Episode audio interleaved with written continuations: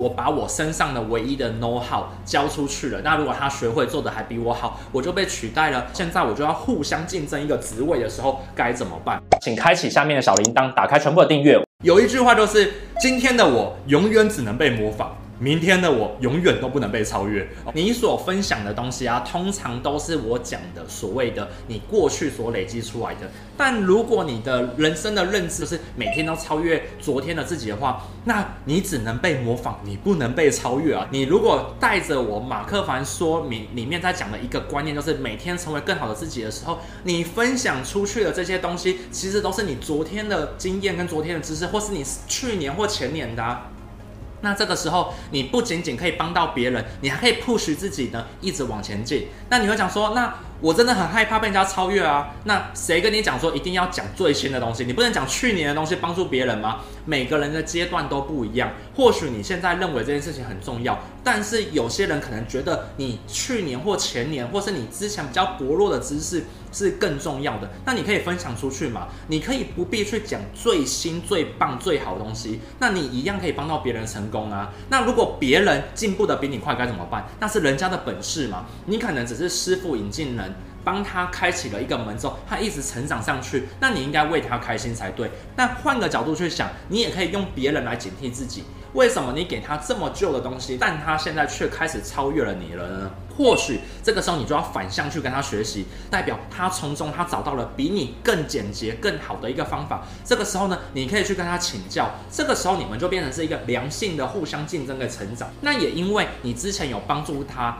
或者是你之前有给他一点点初始的一些东西，我相信呢、你愿意帮助的人，他的品德也不会太差。那如果说你帮助了他，但是呢，他却下一次不告诉你，这样的朋友啊，你就放水流，你下次也不用再跟他讲了，因为啊，这个人生当中啊，只有共利的人才可以让大家互相越来越好。尽可能去分享知识给旁边的人，然后啊，push 自己一直往前进。所以啊，回过头来哦，不要太害怕让旁边人成功，因为当他们在成功的过程当中啊，其实你也无意间成功，而且你在帮助他成功的过程当中，其实你在练习你的领袖特质。所以，如果你在竞争一个位置，或者是你在竞争同一个领域的时候啊，这时候你要换另外一个角度去想，你要提高你的构面，提高你的层次，你变成市场的领头者。这个时候啊，你反而可以创造出更大的。一个蓝海市场，来去跟你分享一下，多数你的上司或是你的老板，或者是更成功的呃优秀人士。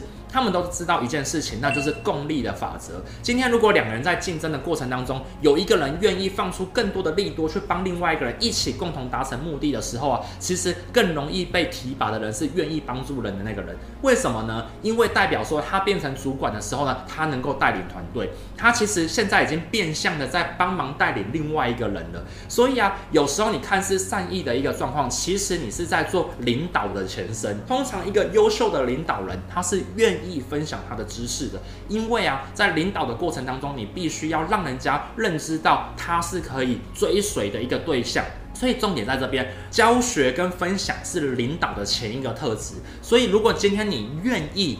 分享更多的知识给更多人的话，其实你就有领导的潜在特质在身上喽。好，所以如果今天你的目的是希望可以带领一个团队，带领大家前往一个方向的时候，尽可能的去分享你的知识。那如果你害怕你的速度没有办法这么的快的话，你不一定分享最新的，你可以分享次要新的给旁边的人。那这样子的过程当中呢，你也可以让他觉得比较没有压力，然后共同一起成长。当他成长速度很快，很快就追上你的时候，那很棒啊。你多了一个同才，可以干嘛？互相讨论。因为人走在最前面，总是最孤单的。当你在突破一个技能盲点的时候，你旁边没有人跟你一起来突破的时候，其实你是很孤单的，你是很辛苦的。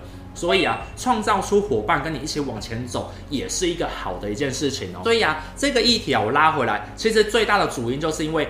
第一，害怕自己停止成长了，因为害怕自己停止成长呢，所以啊就不会想要一直分享给旁边人。第二件事情就是，其实啊你在分享给旁边的人的过程当中啊，你也是无意间在做做所谓的朋友的检核，朋友的检核。为什么有些人拿了你的东西就超越了你，而且不回馈给你？那这样的人，你下次也不用跟他合作啊。你早点认知到这件事情，你才不会吃大亏，不是很棒吗？你用少少的知识分享。去换取到更好未来可能性的坑的理解程度，不是是一件好事吗？所以啊，我觉得并没有这么的悲观。第三是，如果今天你分享了很多成功的知识给大家，或者是你的方法给大家，你们会形同形成一个同温层，大家愿意彼此去交流，或许你们在讨论过程当中找到更好、更好的解决方法出来。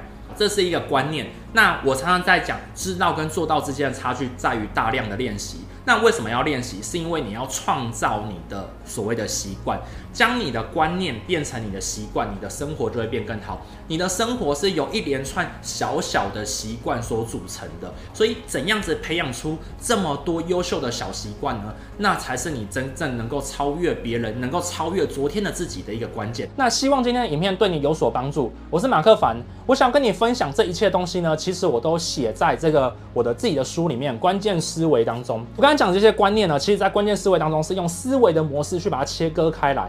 那呢，在主管一职呢，在每个岗位有不同的关键思维。那那些关键思维在哪里？你可以来看看书，希望对你会有帮助。